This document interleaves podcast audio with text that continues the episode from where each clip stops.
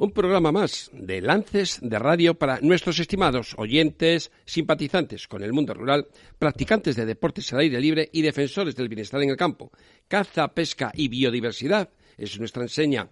Lances de Radio, siempre online en colaboración con clubdecaza.com, es un programa donde contamos cada semana, con cierto rigor, lo mejor en defensa de las actividades del medio rural, ya sean profesionales, deportivas o recreativas, y sobre todo pedimos opiniones a los expertos desenmascaramos a los políticos actuales que han convertido el Congreso en su universidad de la hipocresía, sin escrúpulo alguno. Utilizamos la tecnología más avanzada para estar disponibles en el teléfono móvil las 24 horas a través de iVox, todos los días del año, sin diales, sin horarios, simplemente descargando la aplicación gratuita desde www.club-mediocaza.com para radio. Y hecha la presentación, comenzamos. El programa de radio exclusivo para los cazadores y tiradores con Cesario Martín. ¡Mira, mira, mira,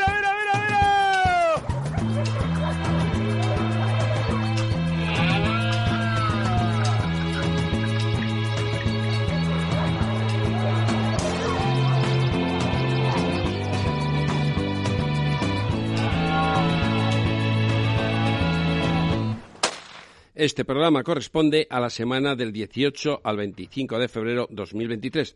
Empezamos conociendo el caudal medio de los embalses y la sección de ¿Sabías qué? Y ya en programación, en pesca, queremos saber qué futuro tiene el pescódromo de Córdoba, cerrado desde hace un año aproximadamente. Para ello preguntaremos a las partes implicadas. Desde Cuenca nos ponen al día del mundo canino en Castilla-La Mancha. Estuvimos en el control sanitario de liebres en la Comunidad de Madrid el pasado fin de semana y os lo contaremos. Nos van a informar también de una nueva aplicación gratuita para interactuar los cazadores. Se llama Feros. Y los comentarios a la ley animalista por organismos competentes, no faltará el vocabulario cinegético, los nuevos precios de la carne silvestre y noticias frescas. Más de una hora por delante con un programa muy interesante que, como siempre, elaborado para que sea de vuestro agrado. Empezamos con el estado de los embalses. Y una curiosidad, ¿sabías qué? Esta semana, según embalses.net, la media nacional de capacidad de agua embalsada a fecha 14 de febrero se encuentra al 50,6%.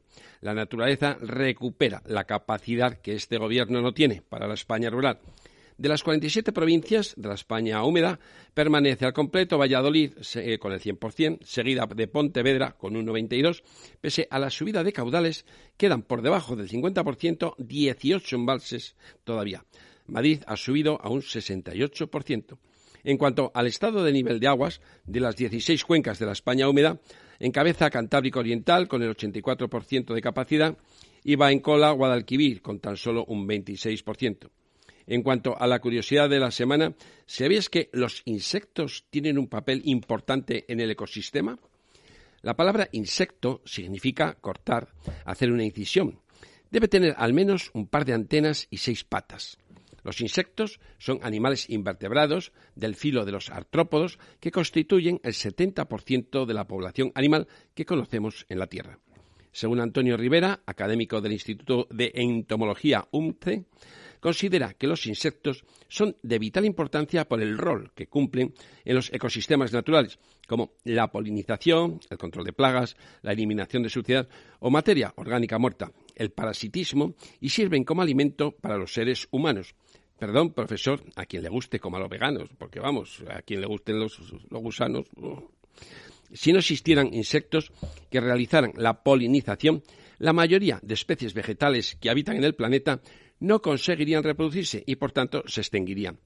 Los insectos vuelan de planta en planta, extendiendo pequeñas cantidades de polen, ayudando a difundir las semillas para que se lleve a cabo correctamente el proceso que conocemos como polinización.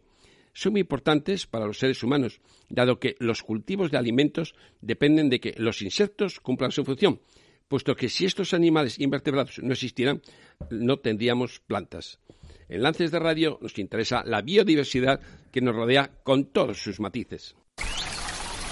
La pesca continental en la España húmeda. A finales del pasado año, el Club de Pescadores de Córdoba nos informó que teniendo un escenario óptimo para la pesca, un pescódromo, no podían utilizarlo por la modificación del río por culpa de las inundaciones. Nos hemos puesto en contacto con don Manuel Torrejimeno, presidente del Instituto de Deportes de Córdoba, para conocer de primera mano el problema y la posible solución, si es que la hay. Señor Torrejimeno, buenos días. Muy buenos días. En el año 2008, en el polígono municipal La Torrecilla, a orillas del río Guadalquivir, se construyó por parte del Instituto Municipal de Deportes de Córdoba un escenario de pesca y centro de usos múltiples con una inversión de casi medio millón de euros. ¿Cómo surgió realizar esa gran obra? Bueno, pues vamos a ver, como usted comenta, fue en el 2008, fue hace 15 años, ¿vale? Exactamente, yo no, no sé cómo, cómo se hizo, cómo se dejó de hacer. Sí es verdad que hubo una partida por parte del ayuntamiento que en este caso se la asignó al Indeco, ¿vale? Que fue el que construyó, ¿vale? Eh, realmente las cosas han cambiado, nosotros no podemos construir algo que no tengamos adscrito, de hecho, eh, la construcción que había allí no está ni adscrita al INDECO, o sea, es suelo del ayuntamiento, no es suelo como puede ser un campo de fútbol, que sí lo tenemos adscrito. Es verdad, según me cuenta, ¿vale? Que en aquel entonces, en el 2008, había una gente en la, en la federación, ¿vale? Que, que, lo que quiso fue apostar por la, por la pesca deportiva aquí en Córdoba, ¿vale? Y se reunió con el ayuntamiento y, bueno, pues promocionaron lo que fue eh, esta, esta obra. Al parecer, en las siguientes elecciones, eh, esa candidatura que había o esas personas que habían aquí en la, en la Federación de Pesca no salieron y aquello pues quedó un poco eh, en olvido, lo que era el, centro, lo que era esa obra, hasta ahora que está prácticamente derruido, ¿vale? Está en muy malas condiciones. Andalucía y Córdoba defienden los deportes y los nuestros, la caza y la pesca, que divulgamos en este programa con 300.000 oyentes. El ayuntamiento no pasan por alto. Eh, nosotros, el programa Lances de Radio, vamos cada año a Córdoba, participamos en la macroferia de Intercaza de la Diputación de Córdoba. Hoy nos toca hablar de pesca en Córdoba y sirva la redundancia. Señor Torre Jimeno, el INDECO, ¿defiende la actividad de la pesca deportiva en el municipio actualmente? Por supuesto, y de hecho, bueno, pues eh, como, como, bien sabrá o bien le habrán comentado, nosotros hemos estado reunidos varias, varias veces con, con esta, con esta, con esta gente, ¿vale? Que practica la pesca deportiva. De hecho, nos consta que hay muchísima gente que, que practica la, la, pesca deportiva. Eh, y bueno, pues también eh, se, se, habló incluso de poder organizar a alguna, algún evento eh, que se han organizado, históricamente se han organizado en el río y que nosotros, bueno, pues podíamos ayudar a, a realizar este, estos eventos. El presidente del Club Carfishing de Córdoba nos informa que se han realizado hasta campeonatos de España en el pescódromo, que la pesca actualmente es impracticable, que no pueden entrenar porque ha crecido la maleza e incluso árboles delante de los puestos de pesca que lo imposibilitan, que pidieron autorización a la Confederación para su limpieza, que fueron autorizados, pero no tienen fondos para acometer las obras de restauración. Señor Torrejimeno, en su red social parece ser que se comprometió públicamente a recuperar el pescódromo de Córdoba. Pregunto, ¿Indeco tiene intención o programada la recuperación de esos 80 puestos de pesca deportiva que componen el escenario de Córdoba? Realmente yo estuve reunido, ¿vale?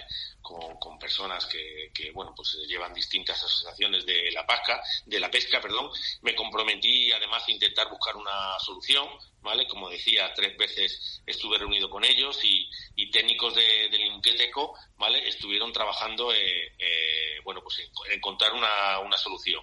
Eh, la, la, solución eh, pasa por, por, es una integral eh, que se le escapa al Indeco como tal. Esto tiene que ser de ayuntamiento. Eh, nosotros, o hasta ahora, vivimos un poco de espaldas al río y, tiene que estar dentro de, una solución integral, como digo, ¿vale? Que tiene que ser una, una solución de ayuntamiento al completo. Eh, mis técnicos estuvieron allí revisando todo lo que, lo que había y realmente es que es muy complicado todo lo que hay que hacer. Hay muchos sedimentos, llevan muchísimos años sin funcionar esos puestos y es un dragado. Claro, eh, dice que el, lo que es eh, la Junta de Andalucía, ¿vale? Eh, bueno, pues nos dijeron que no había ningún problema, que podíamos actuar, la Confederación, pero claro, es una, una, una solución muy costosa y muy grande que el INDECO solo no puede asumir. O sea, sería una cuestión de hablar con, con ayuntamiento y de intentar comprometernos a, a intentar buscar una solución, como digo. Pero al hablar con el ayuntamiento sería a través de Indeco o la sociedad de pescadores debe ir directamente al ayuntamiento a solicitarlo.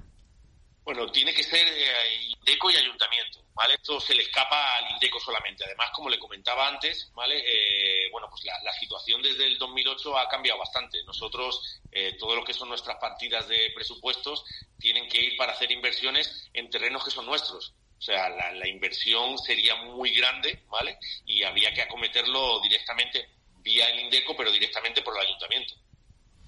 Lo que desprende entonces que no hay muchas posibilidades de recuperación de ese escenario precisamente por el alto coste y por la ubicación donde está.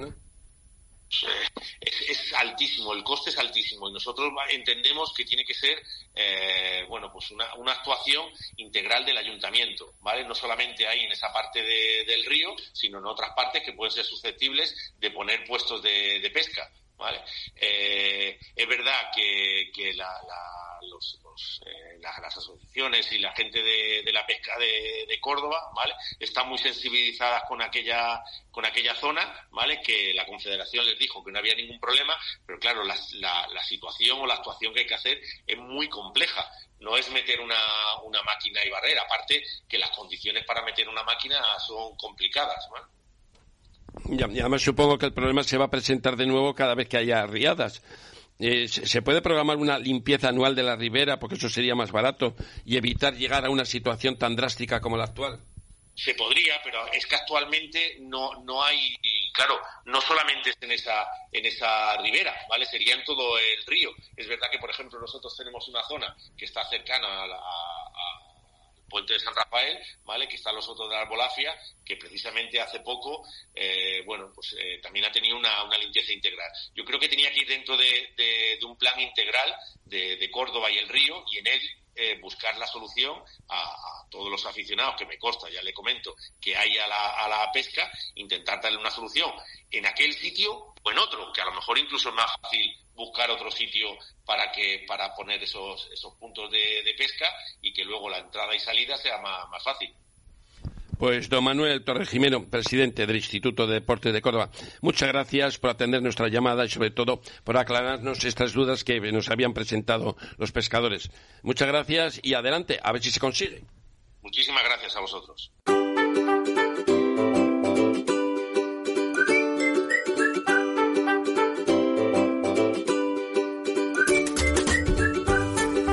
El pescódromo de Córdoba y su paralización para la pesca deportiva por causas climatológicas nos ha hecho investigar sobre la situación y buscar una solución para su reapertura a petición de Clemente Pozuelo, que es el presidente de la Sociedad Deportiva Carfishing de Córdoba. Clemente, buenos días. Muy buenos días, Cesario. ¿Qué tal? Desde la información que recibimos de manos de Óscar Arratia, de Río de la Vida, de vuestro problema el año pasado, nos pusimos en contacto, hemos ido manteniendo conversaciones, hemos hecho un estudio buscando imágenes y creo que es hora de sacar todo a la luz, brevemente, por supuesto. Clemente, explícanos primero, para los oyentes, qué es el pescódromo, cómo nace y cómo lo habéis utilizado. Bueno, pues vamos a ver, para poner en contexto a, los oyentes o a, o aquellos que no conozcan el tema de que estamos hablando, se trata de un, un, escenario deportivo de pesca, ¿vale? En el río Guadalquivir, a su paso por Córdoba, en el polígono de la Torrecilla. Entonces, ya de partida es algo atrayente porque es un escenario de pesca que está dentro de la ciudad, muy próximo a la ciudad, ¿vale? No habría que hacer un gran desplazamiento. Eh, este escenario o esta zona se habilitó para, para la pesca, en, un primer origen, pues para la pesca, por ejemplo, al cupo de agua dulce, y, y se habilitó eh, creando 80 plataformas, creando una infraestructura, una infraestructura en, la que podría ir un bar o cualquier, cualquier otro, otro tipo, ¿no? Y, y, vamos, tuvo un, una buena acogida y se invirtió en ello aproximadamente 461.000 euros. ¿vale? Por parte de, del Instituto Municipal de Deportes y Turismo. Es cierto que las riadas del año 2010 arrastraron plataformas de, las que había puestas y, eso tuvo una reparación. Eso sobre el escenario de pesca, ¿vale? La, problemática que, hubo, pero se solucionó. Eh, este escenario se ha venido utilizando, se han realizado grandes eventos, se han hecho campeonatos, pero poco a poco, paulativamente, ha ido perdiendo fondo. Entonces, en la modalidad de agua, de agua dulce o CUP, eh, los pescadores que practican esta modalidad necesitan fondo relativamente cerca, eh, de, cerca de la orilla, ¿no? Eh, cuando se hicieron estas instalaciones, pues también, digamos, la, la, orilla que pega al escenario como tal, pues entonces estaba más como canalizada, por así decirlo, ¿no? Con el paso del tiempo, el río ha recuperado su terreno, tanto dentro como fuera del agua, se van depositando sedimentos, las orillas o las zonas más próximas a los puestos van quedándose tipo playa, no en escalón, y eso dificulta esta modalidad. Pero el escenario se ha ido utilizando por otras modalidades, como es feeder o como es car fishing. Eh, a pesar del poco fondo que tiene el escenario a día de hoy, que contamos con la, zona más profunda del escenario, no pasa de un metro sesenta, que, la verdad que llama la atención, ¿no? El poco fondo que hay y la calidad de los peces que tenemos, pues, pues esto ha hecho que, que, se pierda mucho, mucho fondo y esta modalidad no se pueda practicar como se debería. Y luego, fuera del agua, la vegetación ha ido recuperando su terreno. Ha empezado a salir vegetación, eh, dificultan el acceso que hay desde la escalera hacia el escenario, porque para poner más en contexto también a los oyentes, pasa un camino por arriba, hay unas escaleritas, cada X metros unas escaleritas para acceder a los, hacia los pesquiles, y eh, estas escaleras y estos accesos se están perdiendo con la vegetación. Pero no solo eso, sino los puestos de pesca se están perdiendo con la vegetación porque están saliendo, como hay casos que, he podido eh, informar, ¿no? compartir para que veáis, hasta árboles delante de las plataformas de pesca. Eh, Luego, por otro lado, la infraestructura esta, el caseto este que decimos, ¿no? Que está ahí, pues está prácticamente, bueno, totalmente abandonado y, está ahí. Eso mm, supongo que en la inversión que se hizo en su día también, gran parte del coste llevaría a esta infraestructura. A día de hoy, realmente, esta infraestructura para lo que es la pesca no hace falta, ¿vale? No, no habría que rehabilitarlo ni, ni, sería necesario. Lo que pedimos, la demanda que tenemos, es rehabilitar los accesos hacia el, el pesquil y el adesentamiento y limpieza de toda la vegetación que hay que impiden la pesca. ¿vale? esa labor eh, no es excesivamente costosa. Y eso yo, creo que, queda claro. Vamos a seguir eh, metiéndonos... Un mantenimiento, efectivamente, un mantenimiento más. y luego está el otro problema que es la pérdida de fondo, que eso sí sería más costoso porque es el tragado del río y eso sí sería muy costoso. Pero bueno, por lo menos algo es lo que, lo que pedimos que se vaya haciendo. vamos por partes, eh, Clemente. vamos con más detallitos porque el tiempo, el tiempo nos vuela. Pedisteis también autorización a la Confederación de la Cuenca de Guadalquivir en el año 2021. ¿Os la concedieron? ¿Qué pasó? ¿No había maquinaria para hacer los trabajos? ¿No había dinero? ¿Qué pasó? Claro, esto lo pedimos a nivel de club, ¿vale? La Junta Directiva de nuestro club, el Club Deportivo en Córdoba, pues solicitamos limpieza del escenario para poder realizar nuestro selectivo. Entonces, claro, Confederación Hidrográfica, una vez que ya habíamos hecho el selectivo, bueno, normal, ¿no? Los plazos son los plazos, pues nos contestó eh, autorizándonos a, realizar, a presentarle un proyecto para la limpieza y teníamos un año para ello. ¿Qué pasa? Porque claro, ya te das cuenta que la envergadura de, lo que habría que hacer es superior a, un club, ¿no? A un club de pesca sin más. Entonces decidimos implicar a cuanta más gente mejor, a cuantos más colectivos. Avisamos al resto de clubes, avisamos a la Federación Andaluza de Pesca Deportiva, avisamos a las tiendas de pesca, y llegamos hasta el ayuntamiento. O sea que el ayuntamiento ya estaba informado de primera mano antes que el propio Indeco, eh, mediante el, séptimo teniente de alcalde o eh, eh, concejal de, medio ambiente en Córdoba. Y tuvimos ya alguna reunión, pero no fueron a buen puerto. entonces, de ahí que hayamos ido siguiendo informando a la gente tratando de implicar a la gente, tuvimos el contacto con, con el Indeco, con el Instituto Municipal de Deportes de Córdoba, visitamos el escenario, eh, se realizaron artículos en prensa, en las redes sociales, incluso del propio Manuel Torres Jimeno, y demás como que se, se volcaban con el proyecto y se comprometían con el proyecto. Pero a día de hoy la verdad que no ha habido avance en ese tema ni en la materia. Entonces estamos ahora mismo en un punto muerto que, parece que no hay avance. Hemos implicado cuanta más gente hemos podido mejor, pero aquí estamos. Pues, hablando de Indeco, Clemente, eh, acabamos de entrevistar al presidente, que supongo que lo habrás podido escuchar. Eh, ¿Qué te parece su respuesta? ¿Quieres hacer algún comentario? A ver, su respuesta, pues mira, eh, me gustaría pensar que es positiva la respuesta y me gustaría creer lo que dice y que de verdad con las limitaciones que tienen, pero que se van a implicar hasta donde puedan. Esto no se trata de, que ninguna administración en concreto cargue con toda la responsabilidad, pero sí que haya buena intención y voluntad por parte de las administraciones.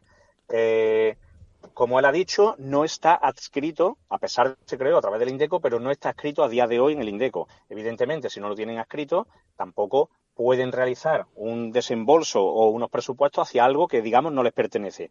Nuestra petición, esto no es cosa de un calentón de resolverlo de la noche a la mañana, no. Vale, vamos por partes, pues vamos a pedir o vamos a intentar que Indeco lo escriba, que Indeco lo tenga dentro de sus presupuestos y que haya un mantenimiento mínimo o, de la medida que se pueda hacer, pero sobre el escenario para que tratar de recuperarlo y mantenerlo. Muchas veces es más fácil mantener las cosas que, esperar a que se estropeen para arreglarla. Más vale prevenir que curar, se suele decir siempre. Otra, otra, cosa, Clemente. ¿Realmente quién utiliza ese pescódromo? ¿Lo gestiona la, Federación de Pesca para competiciones? ¿Lo hacéis el club vuestro pues para competiciones o para entrenamientos? ¿Realmente quién es el que más utiliza esa zona, ese pescódromo? Pues mira, ese pescódromo era muy utilizado por los pescadores, como ya te digo, de la modalidad de agua dulce y la federación en sus campeonatos. De hecho, yo mismo he sido juez en, la modalidad de agua dulce, he ido de juez a, competiciones eh, tanto provinciales que, se realizaban allí en de Córdoba, en este escenario, por la cercanía y la comodidad del mismo. Eh, con el paso del tiempo, ya digo, esta modalidad ha sido impracticable y lo utilizan los aficionados en general a la pesca, simplemente por pescar, sin, sin, pertenecer a ninguna modalidad en concreto, pero poco a poco el potencial que ha ido adquiriendo, la calidad de los peces, cómo ha ido mejorando, eh, la modalidad de carfishing está haciendo mucho uso sobre el escenario. ¿vale? Carfishing, bueno, pues, nos adaptamos básicamente a lo que, a lo que podemos y, tratamos de practicar en sitios eh, muy complicados, ¿no? Siempre con respeto hacia la naturaleza y hacia el medio.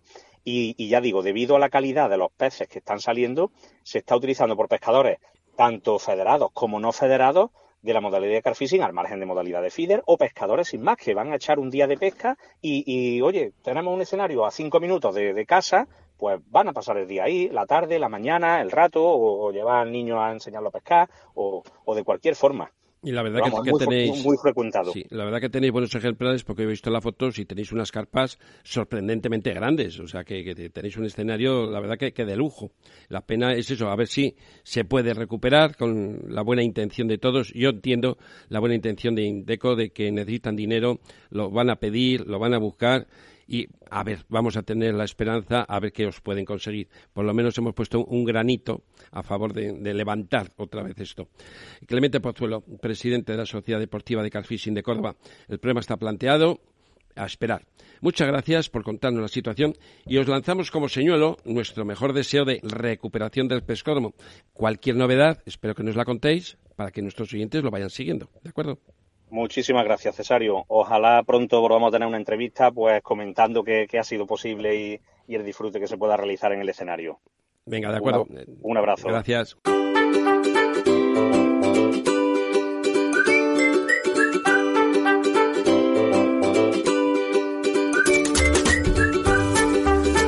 De Córdoba nos vamos hasta Cuenca, con Cayetano Solana, portavoz del Grupo Popular en la Diputación de Cuenca, con quien queremos analizar el funcionamiento del albergue de animales de la provincia gestionado por la Diputación. Cayetano, buenos días. Cesario, muchas gracias por la invitación. Haciendo un resumen de lo que conocemos. En su inicio, la Diputación de Cuenca confió el albergue a ONGs animalistas. En 2016 el anterior presidente de la institución decidió dar un vuelco a la gestión de la instalación y profesionalizó su funcionamiento. Cayetano, ¿sabes cómo ha justificado la Diputación ese cambio de gestión? Eh, sí, bueno, resumiendo mucho lo que ha acontecido durante estos últimos años, en, hasta 2016 la gestión del albergue la verdad es que se caracterizaba por el abandono de los animales y las malas prácticas de las, de las ONG responsables había animales muertos conviviendo con los vivos, la electricidad estaba cortada, lo que significa que el congelador de animales y otros elementos carecían de suministro eléctrico, las instalaciones estaban en unas condiciones realmente deplorables. Eso condujo a que el jefe de servicio de la Diputación emitiese un informe negativo de las condiciones y de las negligencias y como consecuencia se rescindió el contrato a estas protectoras. En ese momento eh, se decidió profesionalizar el servicio y desde el 2016 hasta el 2021 la gestión ha llevado una, una empresa que han sido cinco años, la verdad, de tranquilidad y de problemas resueltos. Eh, que se ha saltado con un alto grado de satisfacción, pero no es algo que diga yo, sino que los equipos de gobierno de la Diputación y los propios supervisores y jefes de servicio así lo ratifican. Hace un año y medio, sin embargo, en 2021, la Diputación decidió rescindir el contrato a esta empresa y encomendar la gestión del albergue a una empresa que no se dedica a estas cosas, que es la empresa pública GEACAM, sin ningún criterio técnico, tan solo por, por temas políticos y, por cierto, con un coste mayor, alrededor de 30.000 euros anuales más que hasta ahora. A mí me dicen que se lo han dado a una veterinaria en su condición de pertenecer al PSOE, que es concejal en un municipio de la provincia de Cuenca. Pero Cayetano, ¿eso cómo lo entiendes? ¿Puede polarizar su profesión y atender al, ayuntamiento, a la política y los animales? Eh, bueno, eh, en realidad eh, no es que hayan delegado en ella la gestión del albergue, sino la parte de veterinaria del albergue. La, es GEACAM la encargada de gestionar el albergue y es GEACAM quien ha contratado a esta veterinaria. Consideramos que no es algo ilegal porque es un contrato menor por cuantía. no se puede denunciar ninguna irregularidad sin embargo, sí que parece muy poco ético que se ofrezca el contrato a una, a una veterinaria que tiene carnet socialista, cuya clínica está a más de 100 kilómetros del albergue, es decir, hay muchísimos veterinarios que trabajan más cerca de las instalaciones y eh, además con un coste que es más del doble del que se estaba abonando anteriormente por el mismo servicio. Así que desde luego no parece eh, la mejor decisión. Lo que pasa es que no, si meternos en política solamente a nivel animalista, a nivel del albergue, a nivel de animales, que es lo que lleva esta sección, porque no somos políticos. Pero mm, parece que la gestión medioambiental no está siendo uno de los puntos limpios de esta legislatura socialista en la Diputación de Cuenca, me parece a mí, partiendo de que el presidente es a la vez alcalde y a la vez gestiona el mayor macrovertedero de Europa. Eso es así, ¿no, Cayetano? Eh, sí, la verdad es que eh, Martínez Chana, como presidente de la Diputación y, no, no por, por animadversión política, sino por, por hechos contrastados, eh, actúa con, con, una hipocresía máxima en todo lo referente a la gestión medioambiental, porque le encanta hablar de economía circular y, sin embargo, defiende las prácticas negligentes del vertedero de Almonacid del Marquesado que recicla menos de un 1% de los residuos que recibe e incumple la autorización que tiene. Y estamos hablando de unas magnitudes tremendas, de alrededor de 250.000 toneladas de residuos anuales que provienen de fuera de Castilla-La Mancha y, de hecho, es el macrovertedero de mayor capacidad autorizada de toda España. Y lo más gracioso es que se anuncia con ironía en la carretera con un cartel como si fuese un complejo medioambiental y lo pretenden vender como un ecoparque, algo muy alejado a la, a la realidad, pero en otros aspectos también eh, manifiesta esa hipocresía, como por ejemplo promoviendo un polígono industrial en una de las zonas más sensibles a nivel medioambiental de la provincia, que es el entorno de los, de los palancares, y eh, dejando perder subvenciones de gestión de bioresiduos que estaban financiados con fondos europeos y que había logrado la Diputación y que ahora han perdido por, por desidia y mal gobierno. Así que, como, como decimos, la verdad es que no hace falta juzgarlos, se juzgan solo con sus hechos y con su hipocresía en lo relativo a la gestión del medio ambiente. La verdad es que yo las pocas relaciones tengo con el PP de Cuenca son muy buenas. Nos defienden la pesca con el coto del puente romano, defienden la caza, defienden muchísimas cosas. Entonces, no sé, se me ocurre, ¿qué se puede hacer ahora, además con la ley animalista que está a punto ya de aprobarse, para mejorar el alojamiento de ese albergue de animales? Eh, bueno, yo creo que una de las cosas que se tiene que hacer, por supuesto, es actuar con total transparencia, que es algo que vemos que, está que, es, ausente. Es decir, eh, si hay transparencia, si se responden a las solicitudes de información que nosotros en reiterados plenos o incluso por escrito en varias ocasiones eh, solicitamos, eh, será más fácil que nosotros podamos realizar esa vigilancia de la gestión y será más fácil que el albergue funcione bien. Es decir, que, hay algunas circunstancias que son, que son clave. Y por otro lado, por supuesto, eh, que el personal que se encarga de las instalaciones sea un personal cualificado, no se nos ha facilitado en ningún momento que, quiénes son los que se están encargando de la gestión, pero como he dicho anteriormente, GEACAM es una empresa pública que no está dedicada a este tipo de, instalaciones y, por tanto, es fácil que puedan incurrir en, malas prácticas simplemente por desconocimiento, no por, no por negligencia consciente. Y creemos que esas dos son las vías por las que se debe incidir. La, la, la, cualificación del personal y la transparencia de la información de la gestión del albergue. Se entiende perfectamente. Y además ahora con la ley animalista que quiere poner el servicio de ambulancias y, servicio de urgencia a las 24 horas para defender a los animales, a ver quién lo paga y a ver quién lo hace. Pero en fin, eh, Cayetano Solana, portavoz del Grupo Popular en la Diputación de Cuenca, gracias por descubrirnos esas dudas del ecologismo transparente en Cuenca y hasta otra ocasión. Muchas gracias, Cesario, y para lo que necesitéis. Unas recomendaciones y volvemos enseguida. Programa Lances de Radio, la radio online de Club de Caza.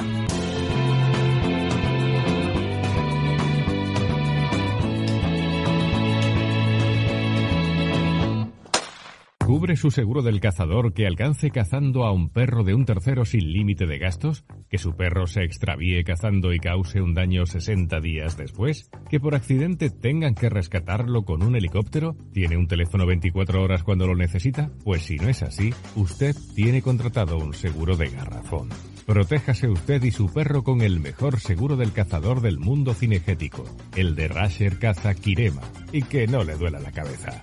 Rasher Caza, al servicio de la caza y de los cazadores. Cárnicas Dive. Cuatro generaciones desde 1979 al servicio del consumidor nacional e internacional. Contamos con la última tecnología para garantizar la trazabilidad de nuestras carnes. Poseemos el certificado internacional IFS que asegura una calidad 100% en todos nuestros productos. Visita nuestra tienda online www.carnicasdive.com y hazte con carne salvaje, vacuno, toro de lidia, carne de ovino, embutidos y elaborados. Envíos en 48 horas. Disponemos de lotes para regalar o compartir. Cazador, te recogemos las reses directamente del campo. Compramos desmogues en temporada. Síguenos en redes sociales, Facebook e Instagram. Ahora gracias a Trofeo Caza, protege y transporta cómodamente tu arma con una funda para rifle o escopeta. Suscríbete ya a Trofeo Caza. Recibe cómodamente todos los meses tu revista durante un año, donde quieras y llévate una funda acolchada para rifle o escopeta. Tú eliges. Todo por solo 69,99 euros. Suscríbete o renueva tu suscripción a través de la web trofeocaza.com. Suscríbete ya. Oferta válida solo para España y hasta fin de existencias, solo 50 unidades. Vanguard es una compañía global con más de 30 años de experiencia en el diseño y fabricación de soportes, óptica deportiva, fotografía y accesorios. Se caracteriza por ofrecer productos de alta calidad para cazadores, observadores de fauna y fotógrafos a un precio moderado. Vanguard está comprometido con su equipo de diseñadores e ingenieros a ofrecer la mejor relación calidad-precio, desde visores, prismáticos y telescopios, pasando por trípodes, bípodes y monopiés todo diseñado para mejorar la experiencia al servicio de guardería y cazadores. Para más información, ver su catálogo en www.vanguardworld.es barra caza.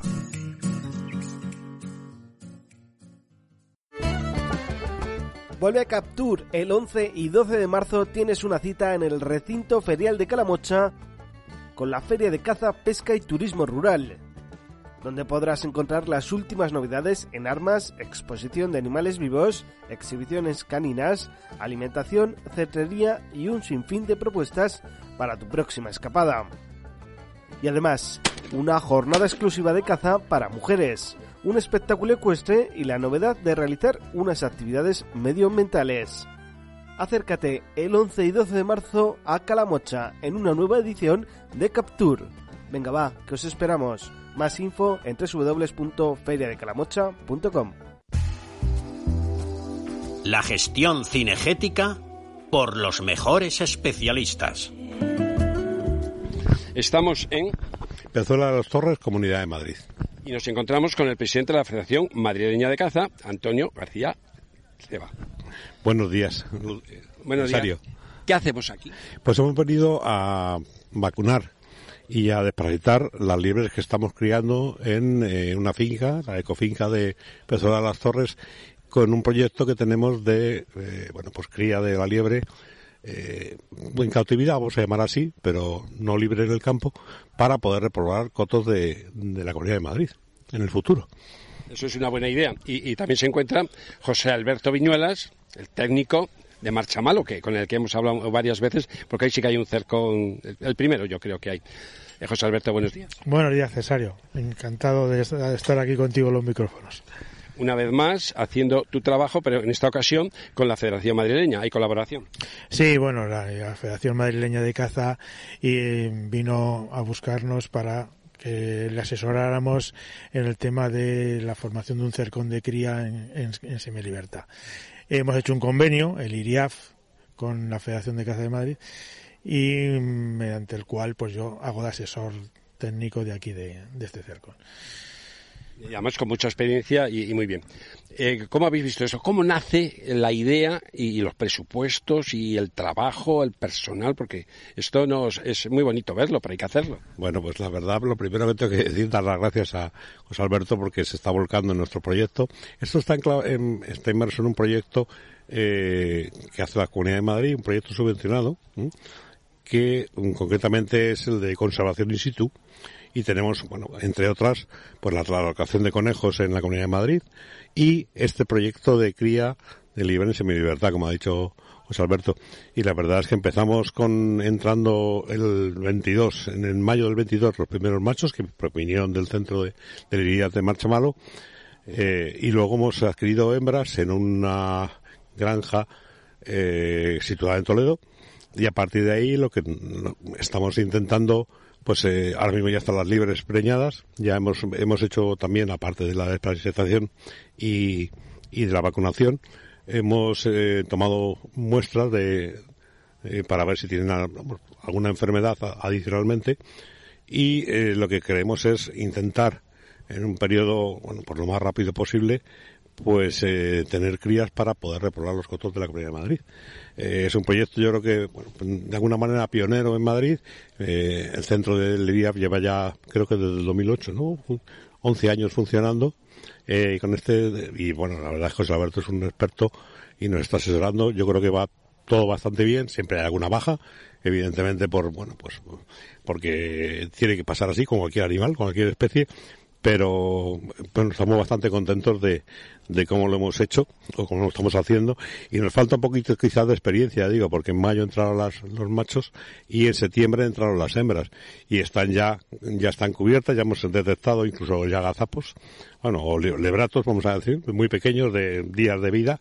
Y ahora hemos también en, el, en este análisis que hemos hecho, eh, bueno, pues eh, eh, creo que ha sido el 64,25% de, de las hembras que hemos eh, analizado que ya están preñadas de uno o de dos, mínimo de uno o dos eh, lebratos. me ha llamado la atención que hay mucha gente, no creo que encima esté pagada, yo creo que son voluntarios. ¿Cuánta gente ha venido y para qué? Pues yo creo que han venido unas cuarenta y tantas personas aquí y han venido, exactamente, has dicho tú la palabra, son voluntarios. Son voluntarios de la Federación Malaña de Caza, ha venido también gente del IRIAF, eh, acompañados por oh, José Alberto, y ha venido pues gente de la propia, del propio municipio de Pezuela de las Torres, la corporación, incluso iba a venir alguna persona de la Consejería de Medio Ambiente que al final, pues, pues por, por alguna, bueno, pues algún otro tema no, no, ha podido asistir y de hecho he tenido incluso la, la, la llamada, la llamada por WhatsApp de, de Luis del Olmo que está no ha podido venir por otros temas que le hubiese gustado ¿no? y le transmitiremos los resultados de, del análisis de hoy. Ya sabemos un poco dónde estamos, lo que se ha hecho, la gente que ha venido, la parte técnica, José Alberto. Eh, ¿Cómo ves estas instalaciones? Bueno, eh, las instalaciones las veo muy bien. Este es un cercón de 6 hectáreas en el cual 8.000 metros están dedicándose al cercón de cría. Mm, posteriormente tendrá que haber un cercón de suelta eh, en el cual, o de cebo, en el cual tienen que estar unos, un tiempo las liebres antes de salir a los cotos. Pero vamos, es un cercón con muchísimas posibilidades, muy bien cerrado, muy bien vigilado y que reúne las condiciones ideales para criar libres. O sea, una zona de adaptación antes de, liberarlas, ¿no? Eh, la liebre se está criando en semilibertad. Es decir, la liebre se está criando al aire libre con todos los predadores alados que, pueda tener y la liebre sabe encamarse y sabe todo. Entonces, la liebre ya de por sí es como si fuera liebre salvaje. Luego nos queda, pues, eh, tenerla un tiempo en, en otro cercón ya previo a salir al campo, que tampoco es cuestión mucho. La liebre está, está fuerte y está brava. Vamos a por los datos técnicos. ¿Cuántas liebres han capturado, eh, machos, hembras? Luego se han soltado, ¿qué se les ha hecho? Se han capturado 20 ejemplares, de los cuales 14 hembras, 6 machos. De las 14 hembras, un 64,25% estaban preñadas. Se les ha desparasitado interna y externamente. Se las ha vacunado de, contra la misomatosis de la liebre y se les ha tomado muestras, un proyecto que tenemos sobre la microbiota de, la liebre. Entonces, le hemos tomado una muestra anterior a ponerle un tratamiento que le vamos a poner a base de levaduras inactivadas que les va a proteger a las crías contra la Escherichia coli. Además se descontrola y, porque estabais diciendo, este vino no sé cuándo, este vino no sé qué, a través de un crotal, ¿no? Que lo tenéis numerado, ¿no? Todas las liebres están numeradas desde que han venido aquí, desde que salieron de tanto el cercón de Mora, que me encargué yo de ir a sanearlas, como del cercón nuestro, están todas marcadas eh, y sabemos exactamente la edad de, de todos los animales. Antonio, hay una cosa que me llama la atención. A lo mejor me vas a decir que soy muy indiscreto. Tú eres el presidente de la Federación de Caza. Correcto. Estamos hablando de liebres. La liebre parece que es más del galguero porque la escopeta está respetando. En casi todos los cotos, menos en el monte donde no pueden entrar los galgos, se les está respetando. ¿Esto es para los cazadores o para los galgueros? Bueno, para todos. Los, los galgueros son cazadores. La Federación de Caza, eh, bueno, de hecho, está, nos acompaña esta mañana el presidente de la Federación Galguera. Eh, la idea es, hombre, fundamentalmente llevar a los cotos que mm, practican la caza con liebre eh, de hecho, como bien has dicho, se, con escopetas se, cazan liebres, pero normalmente en zonas de monte, zonas donde no hay, donde no puede utilizar, no puede correr el galgo, ¿no? Nosotros estamos viendo para, para toda la comarca de, la comarca de la Campiña de Madrid, donde, bueno, afectó desde el año 2018 cuando hubo la, la sí la misomatosis de la liebre cuando hubo la, epidemia que subió desde Andalucía Toledo etcétera.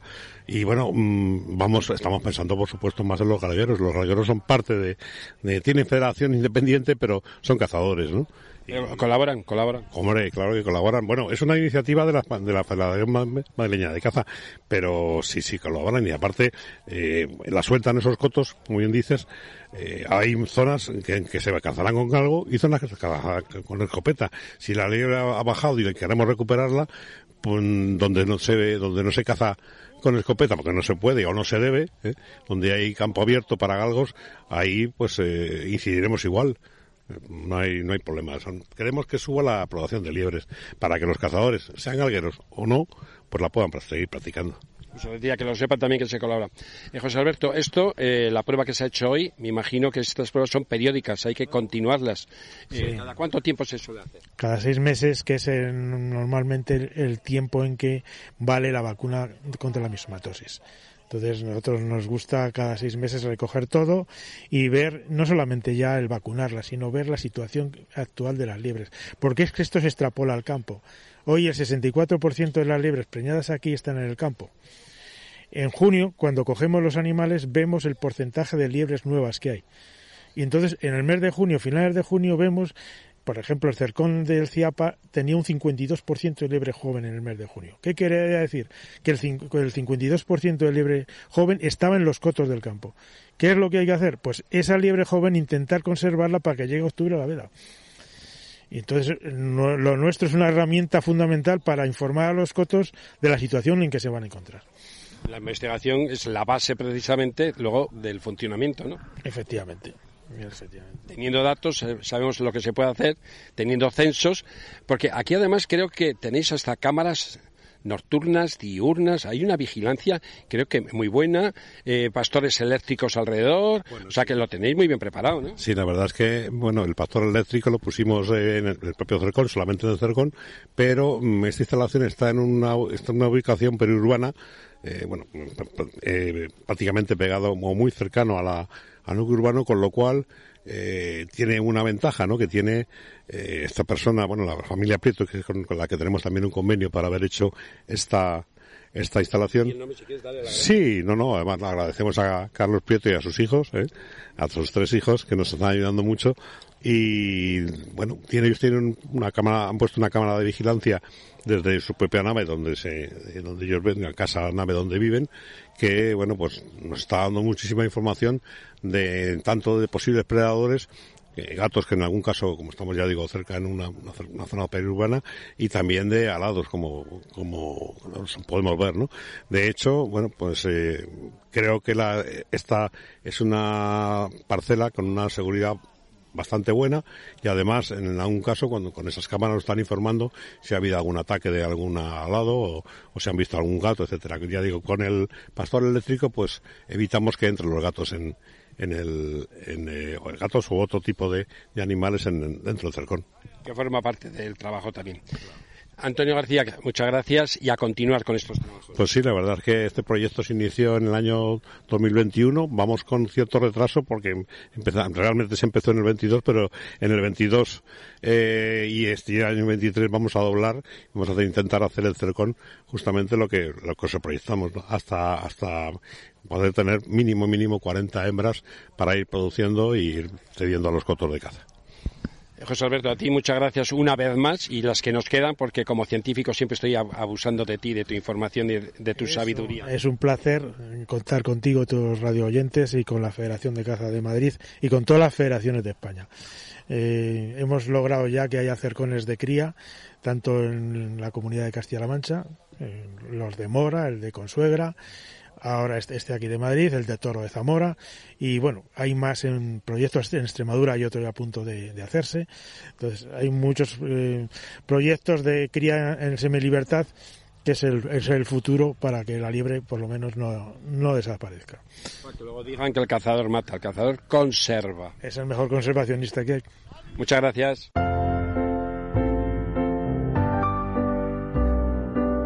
Hoy la entrevista de la semana.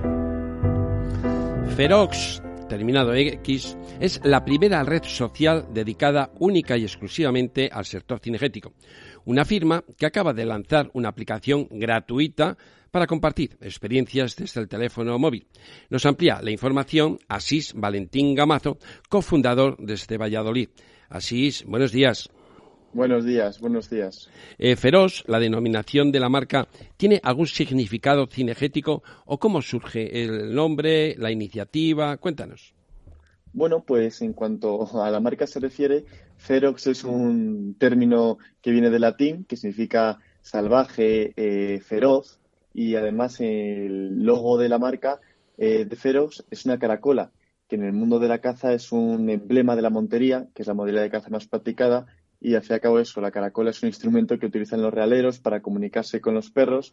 Entonces, bueno, utilizamos ahí ese signo de comunicación para crear nuestra marca, que al fin y al cabo eh, es lo que hemos creado, un medio de comunicación del sector cinegético. Nos decías que esto es una aplicación que es gratuita, pero así, ¿qué aporta al cazador esta nueva aplicación? Pues bueno, es una forma de poder compartir todo tipo de experiencias de caza con el resto de la comunidad. Al fin y al cabo, en esta plataforma lo que queremos intentar es tratar de estructurar a nivel de comunicación a todos los agentes implicados en el sector cinegético. Eh, actualmente, pues bueno, eh, al igual que el resto de sectores, eh, nos estamos promocionando en, en, el resto de medios generalistas, pero bueno, aquí queremos estructurar a la comunidad de una forma eh, totalmente eh, natural, donde todo el mundo se sienta cómodo y donde todas las intercomunicaciones se puedan hacer de una forma más eficiente. Para la utilización hay que descargar una aplicación. ¿Cómo se puede descargar? ¿En el móvil, en el tablet? Eh, ¿Sirve para cualquier teléfono móvil o, son para determinados modelos? Efectivamente, la aplicación es totalmente gratuita para todo el mundo y cualquier persona ya la puede descargar desde su teléfono móvil o tablet en las App Store. Ahí pondrían Feros y ahí les saldría Feros como la, nueva red social de caza. Así que ya está disponible para todo el mundo de forma gratuita. Y una pregunta de lo, de lo más sencillo, pero de lo más lógico, eh, Asís. ¿Cómo funciona? O sea, ya me he descargado la aplicación, ¿cómo la puedo utilizar? Y otra cosa, ¿puedo crear un perfil propio? Efectivamente, una vez la aplicación está descargada, tú te registras y puedes crear tu propio perfil. En tu propio perfil no solo puedes publicar todo el tipo de experiencias de caza, así como fotos y vídeos, sino que también puedes taguear todo el equipamiento que tú utilizas en tus sesiones de caza. Asimismo, también en el perfil tienes un mapa donde puedes localizar los derribos de caza que haces, para que el resto de la comunidad o amigos pueda ver en qué lugares del mundo has cazado. Luego, a mayores, eh, fuera del perfil, pues puedes ver el contenido de otros compañeros, de otros cazadores y enterarte de todo tipo de noticias de actualidad del sector cinegético. La verdad que se anuncia en la promoción que el usuario visualice el mejor contenido compartido y que participe en los sorteos. Así, eh, además de una aplicación gratuita, te puedes llevar un premio. ¿Cómo es esto? Pues mira, eh, hemos implantado un sistema de gamificación. ¿Esto qué significa? Pues que hemos elaborado un sistema en el que la aplicación premia la actividad dentro de la plataforma. ¿Qué actividad? Pues la interacción, ya sea activa o pasiva. Activa, todas las cosas que haces tú dentro de la aplicación, los comentarios que das, las fotos que subes, los likes que das a otros compañeros. Y pasiva, pues todo este tipo de actividades que la gente hace en tu perfil, los likes que te dan, la gente que comenta en tus fotos. Y entonces la aplicación, en función de esa actividad que tiene tu perfil dentro de la plataforma, te da una serie de puntos. Y en función de los puntos que tienes a lo largo del mes, participarás en sorteos de un nivel o de otro. Si has tenido muchísima actividad y la aplicación te ha otorgado muchos puntos, eh, podrás participar en sorteos de un rango mayor y si por diferencia eh, no has tenido tampoco tanta actividad y no has conseguido tantos puntos, aún así sí que vas a poder participar en otro tipo de sorteos, pero un poquito más sencillos. Pero sí, mes a mes haremos diferentes sorteos de material y experiencias para todo el mundo. Realmente yo entiendo que esto es de uso privado, pero Asís Valentín Gamazo, fundador de, de Feros, ¿se puede compartir con una red de amigos? ¿Podemos hacer grupos de amigos?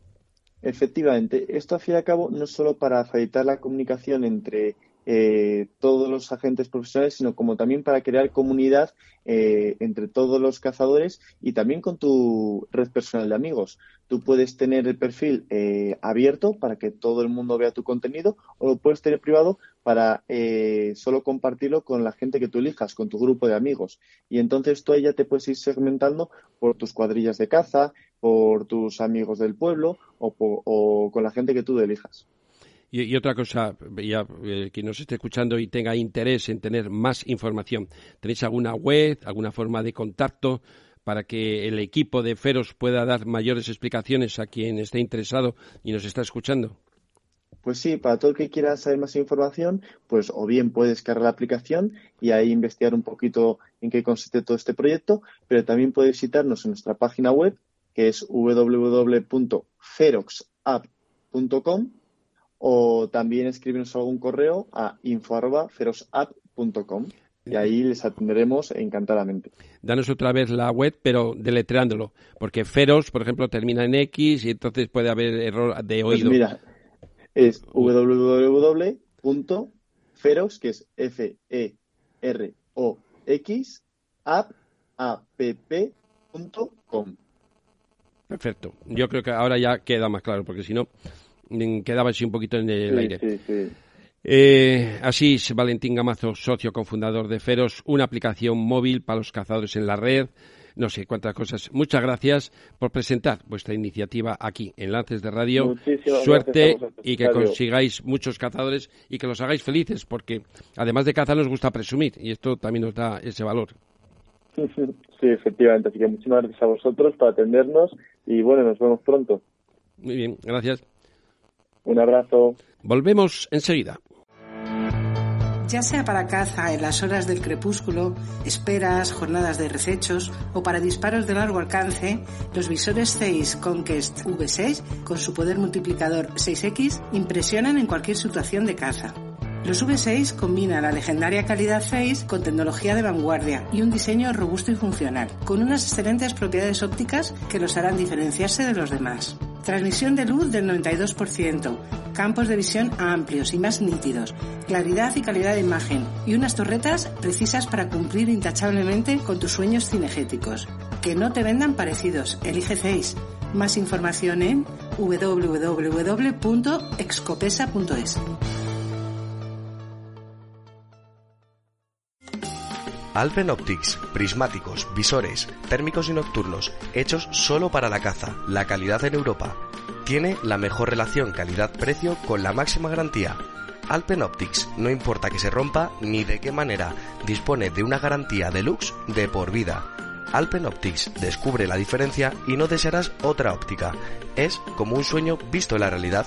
Más información en www.alpenoptics.es o en el teléfono 91 679 72 69. Repito, 91 679 72 69. Alpen Optics, ya en España. ¿Que no te has enterado todavía de dónde ver los mejores documentales de caza y pesca? ¿Dónde? En Iberalia Go. Es la aplicación en la que encontrarás más de 2.000 documentales, 5 estrenos semanales, 3 canales de directo, exclusivas ofertas de caza y viajes a precios inigualables con las cámaras de Iberalia. ¿A qué esperas para descargártela? Pero, ¿solo puedo ver Iberalia Go en mi móvil? ¿Qué va? Puedes disfrutar de Iberalia Go desde cualquier dispositivo, móvil, tablet, PC e incluso desde tu Smart TV. Venga, no te lo pienses más y descárgate Iberalia Go y empieza a disfrutar de caza y pesca sin límites. Disponible en Apple Store y Google Play. Cinegética 2023. Pasión por el campo y la caza. Abre sus puertas la décima edición. El mundo de la naturaleza y la caza nacional e internacional tienen su cita anual del 23 al 26 de marzo próximo, de jueves a domingo, en el pabellón 14 del Parque Ferial Juan Carlos I de IFEMA en Madrid. Anótalo en la agenda. Por supuesto, ningún año me pierdo Cinegética. Este año tiene que ser increíble, con la apertura de fronteras y la libertad para viajar. Cada año superan la marca con sorpresas de última hora. Estarán los expositores internacionales y habrá actos programados para todos los públicos. Este año los pequeños que entran gratis quieren asistir para tirar con carabina, para practicar cetrería y sobre todo para ver los stands de perros. Eso está hecho. Los mayores estamos deseando ver todo lo relacionado con la caza y la naturaleza, con las actividades paralelas programadas para disfrutar en familia. Y recuerdo que podemos ir con nuestro perro. Sacando la entrada con antelación, te ahorras dinero y esperar en la cola en la feria que cada año acude más público. Cinegética 2023. No te la pierdas. Del 23 al 26 de marzo en el Parque Ferial Juan Carlos I de IFEMA en Madrid. Más información en la web cinegética.es. Lances de Radio, un año más estará presente, pero este año mejor, dando abrazos a nuestros oyentes y tomando una cerveza y jamón con ellos.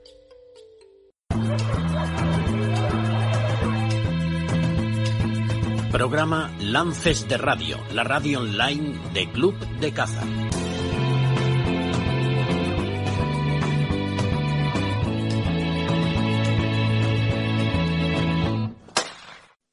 La cultura de la caza empieza en su vocabulario.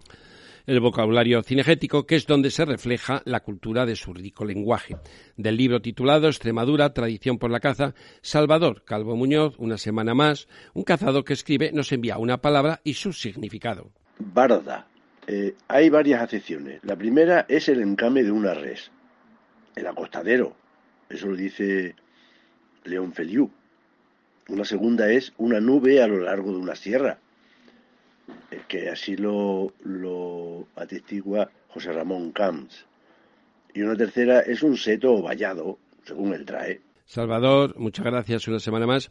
Como palabras similares al encame se nos ocurre la ocultación. Por ejemplo, encogollarse, que significa subir a lo más alto de los árboles. Inmatarse, ocultarse la caza entre las matas. Madriguera, lugar donde se ocultan los conejos y los zorros. Uta, una choza donde se ocultan los cazadores con perros.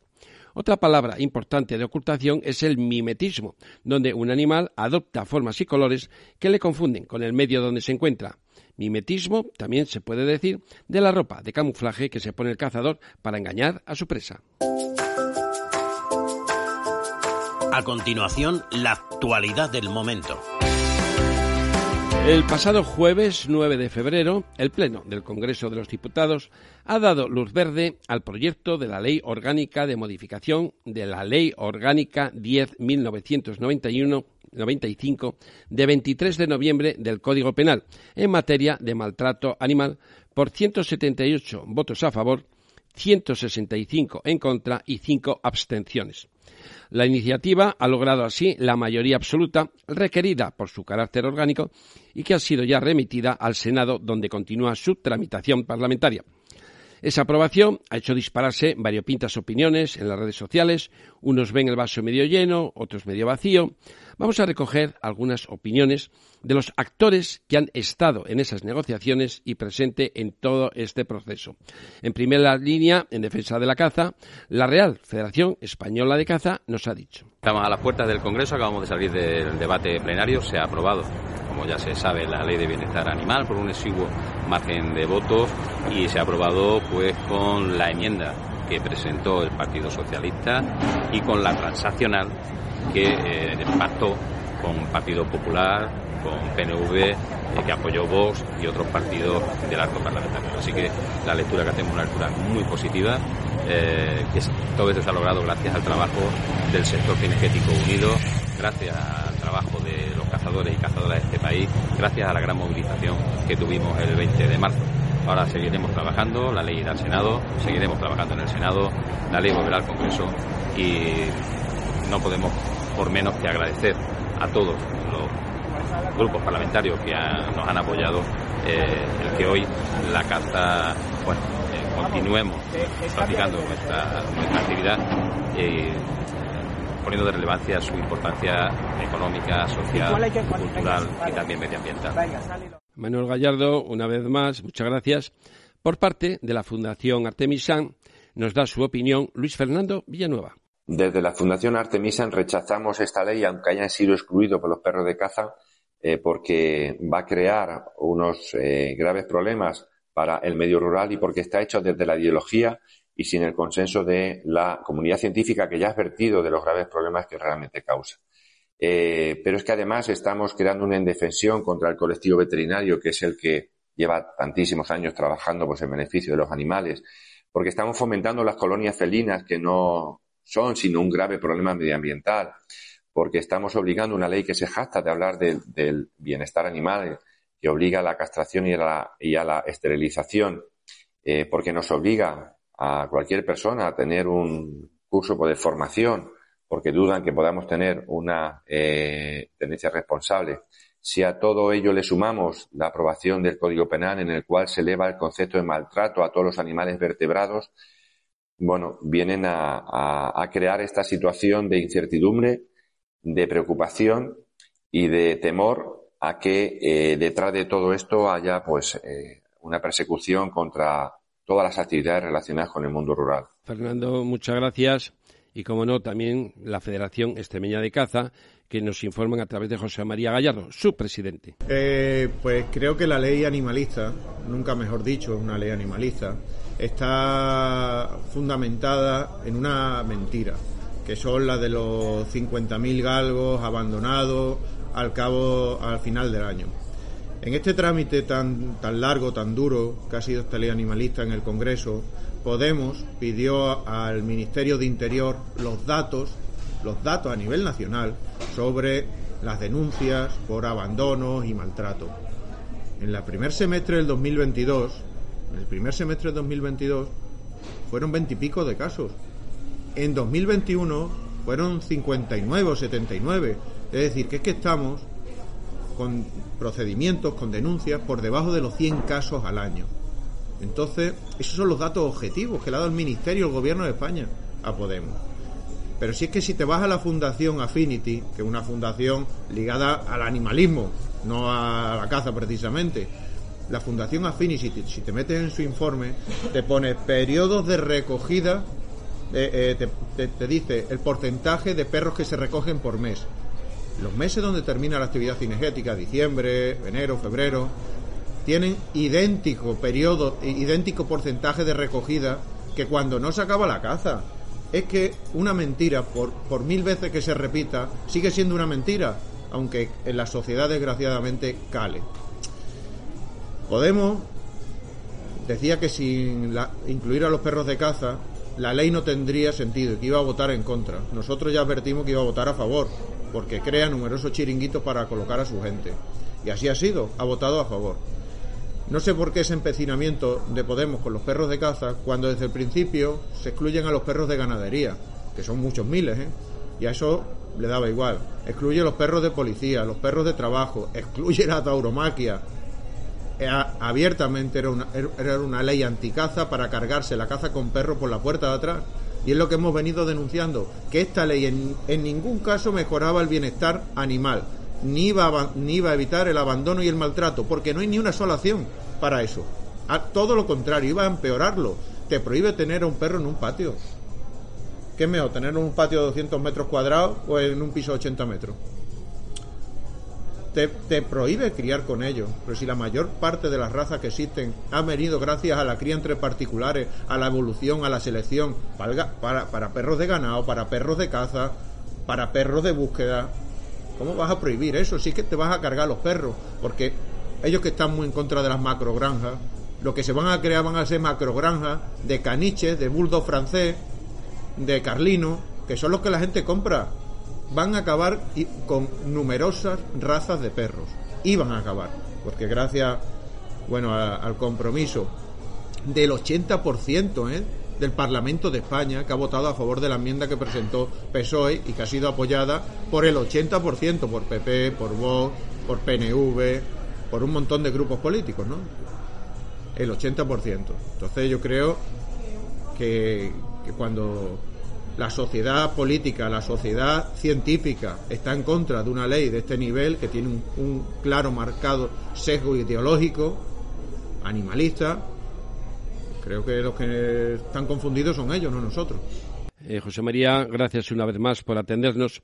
Y también había una organización canina importante, como es la Real Sociedad Canina de España, en voz de José Miguel, que es su portavoz, quien nos iba a dar la información, pero no ha llegado. Por tanto, no sé si es olvido o que no han querido participar en esta opinión. Última hora, aquí y ahora. Madrid Pescadora empieza a ser noticia. Nos lo cuenta Beatriz desde el río Lozoya.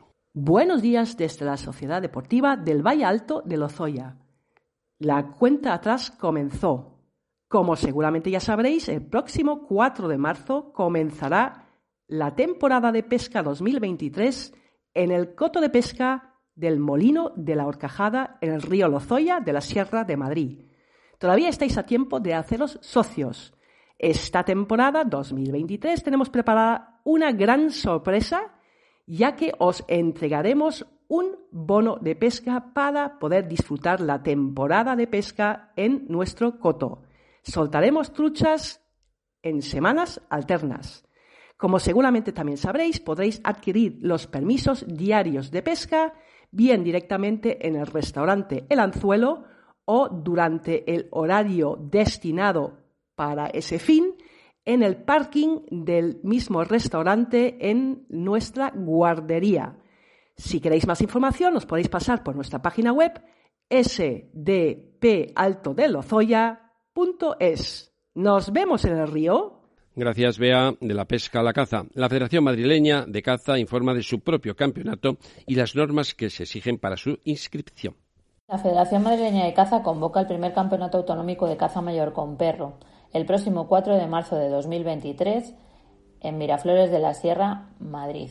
El último día de inscripción es el 26 de febrero a las 23.59 horas. La prueba consiste en que los perros localizan y siguen el rastro dejado por jabalís mansos paseados por un terreno delimitado previamente. El precio de inscripción es de 50 euros para el primer perro y a partir del segundo 30 euros. Los participantes podrán llevar un máximo de cuatro perros. Es imprescindible estar federado ya que la prueba es clasificatoria para el Campeonato de España de Rastro sobre Jabalí. Simultáneamente se celebrará la primera Copa Madrileña de Caza Mayor, que consiste exactamente en lo mismo. Lo único es que los perros participantes serán podencos o pertenecientes a realas, o bien perros cruzados. El precio de inscripción es el mismo, pero en esta ocasión eh, se permite la participación de personas no federadas. Para ellos el precio es un poquito más caro.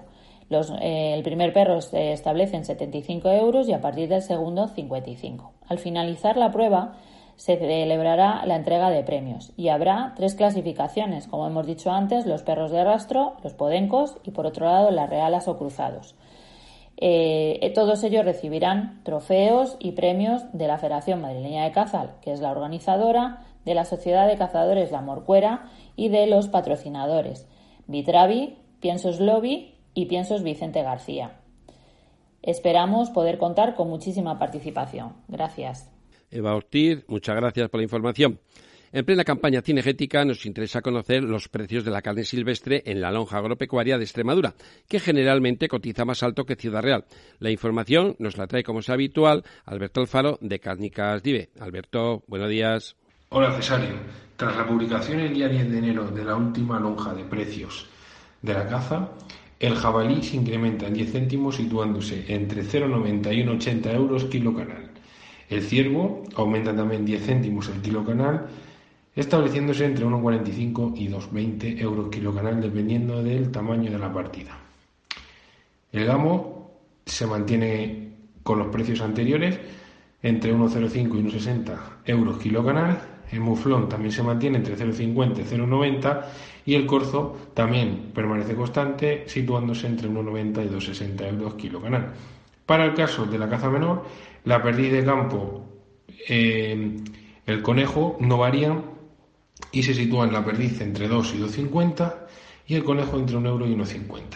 Sigue sin cotizar la liebre. Muchas gracias. Gracias a ti, Alberto. Jesús Ramírez nos trae una de sus interesantes reflexiones hoy sobre la situación del conejo en celo. Buenos días, eh, amigos oyentes para Lancer de Radio. Soy Jesús Ramírez de Ciudad Real. Llevamos algunos años que tenemos malos otoños. Y es verdad que para los conejos los efectos son peores, porque el campo se enverdina tarde y empiezan a criar sin dar opción a que los gazapillos en primavera vuelvan a criar, que es lo que realmente, ya he comentado algunas veces, que es lo que ayuda a llenar el campo, las crías de las crías. Pero las perdices, cuando sale el pasto verde, aunque sea tarde, fuera ya en el mes de, de diciembre, eh, pues bueno, se enverdinan y cogen la fuerza y poderío que les da los verdines. También es verdad que si el campo se otoña antes, pues es mucho mejor para todos. Eh, pero en estos años de regulares otoños, con escasas lluvias y, las que vienen tardes, si las temperaturas son suaves, los celos se están desarrollando sin problema. Peor las perdices desde mediados de diciembre ya algunas en pares a pesar de las pocas lluvias recibidas. Parece mentira que en los últimos años los celos se estén removiendo cada vez antes y no hubiera pensado nunca que cuando adelantaron las fechas de poder cazar las perdices con reclamo del 8 de febrero, que durante bastantes años fueron las aperturas, adelantadas al 10 y al 20 de enero, según altitudes. En aquellos años de adelantar la temporada tanto como 20 y 30 días, si me hubieran pedido juramento, hubiera dicho que por saber que estaban en bandos, en esas fechas que hubiera sido más trágico que lo que está siendo, porque las perdices en bandos no están en condiciones pues de defender ni sus territorios ni a sus hembras, porque en estas fechas no está todo elegido en la mayoría de las perdices.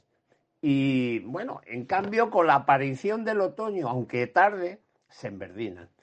Y las temperaturas, que por lo general no estamos sufriendo debajo cero, por lo menos muchos días seguidos. Pues los bandos vemos que empiezan a separarse antes y los pares entran con los celos. Ya vemos que todo está cambiando en la naturaleza y algunas cosas se regulan solas. Ahora bien, lo peor es cuando están bien con los celos, que, bajen las temperaturas, separen los celos. Eso nunca fue bueno, sea por una razón o por otra. Estos días han venido unos amigos a cazar el reclamo y ya hemos visto lo de siempre, los dedos blancos por debajo, por el celo que tienen. Y lo que más me ha llamado la atención es que algunas hembras estaban empezando a desarrollar las yemas de los huevos. Creo que esto no es malo, o para mí, mejor que se desarrollen eh, ahora que no en mayo. Que con las primaveras tan cortas y las subidas de temperaturas que estamos sufriendo en los últimos años es muchísimo peor. Bueno, eh, queridos compañeros, saludos. Jesús, muchas gracias.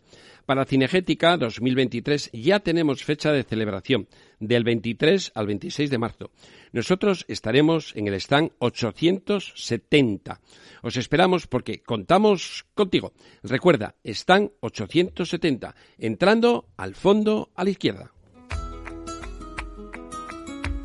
Y ha sido todo por ahí. Han intervenido Manuel Torregimeno y Clemente Pozuelo desde Córdoba, Cayetano Solana desde Cuenca, Antonio García Ceba y José Alberto Viñuelas desde Pedrezuela, Asís Valentín Gamazo desde Valladolid, Salvador Calvo desde Extremadura, Manuel Gallardo desde la Real Federación Española de Caza, Luis Fernando Villanueva desde Artemisán, José María Gallardo desde Extremadura, Beatriz desde Lozoya, Eva Ortiz desde Madrid, Alberto Alfaro desde Cádiz Caribe y Jesús Ramírez desde Ciudad Real. En los créditos, la producción y el sonido han estado en las manos profesionales de Daniel Ayuga. De conductor y guionista, pues ya sabéis que nos habla el incombustible decano del sector, Cesario Martín. Amigo oyente, nosotros te esperamos aquí todas las semanas, porque sí, que contamos contigo.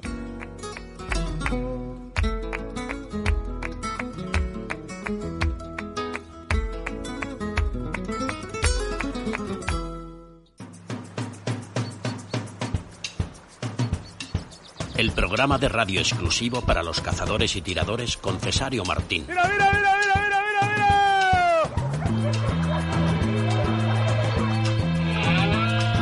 mira! Programa Lances de Radio, la radio online de Club de Caza.